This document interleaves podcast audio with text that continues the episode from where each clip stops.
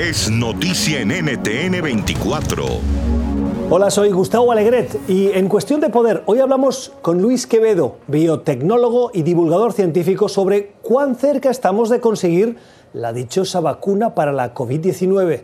Los más osados hablan de que tal vez en otoño, en octubre, noviembre, podría haber dosis de una de las vacunas, la británica, para eh, situaciones de riesgo inminente. Es decir, muy pocas personas eh, en, sitios muy significados.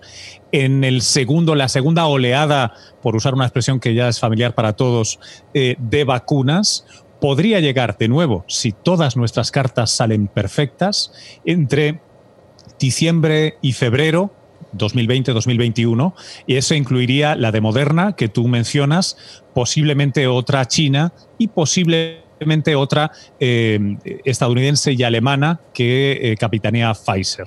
Detrás, en cola, hay muchas más. De hecho, ahora mismo hay, fíjate la cifra, 155 vacunas registradas en ensayos preclínicos, los que todavía no son con personas, pero hasta 23 en ensayos ya con humanos. Así que la, la cara más soleada, más positiva de todo esto es que tenemos muchas opciones para que una o varias, esperemos, eh, funcionen. Lo que se está intentando ahora, y es eh, pionero desde el punto de vista científico, es usar eh, básicamente las instrucciones genéticas que permiten crear eh, yo creo que ya a estas alturas todos estamos un poco familiarizados con, esa, idea del redondelito, ¿verdad? La, circunferencia con esas púas, ¿no? Las espículas famosas. Bueno, esas, esas púas, esas espículas son esenciales para que el SARS-CoV-2, el coronavirus que causa COVID-19, entre dentro de nuestras células y nos infecte.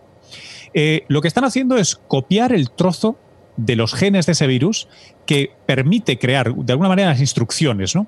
para crear esa proteína, te la inyectan a ti y con esas instrucciones tus propias células fabrican esa proteína, una proteína que es extraña, que tu sistema inmune detecta y monta defensas contra ella. La próxima vez que se la encuentre, muy probablemente sea parte de un virus, no solo ese trocito de antena suelta.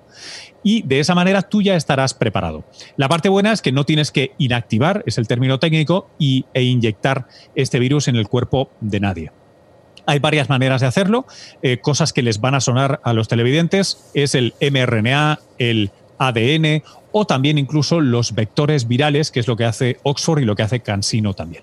Esta fue parte de la conversación que tuvimos en el programa Cuestión de Poder, que se emite de lunes a viernes a las 6 de la tarde en Ciudad de México, 8 en Bogotá y Quito y 10 en Montevideo y Santiago en NTN 24. NTN 24, el canal internacional de noticias con información de interés para los hispanos en el mundo.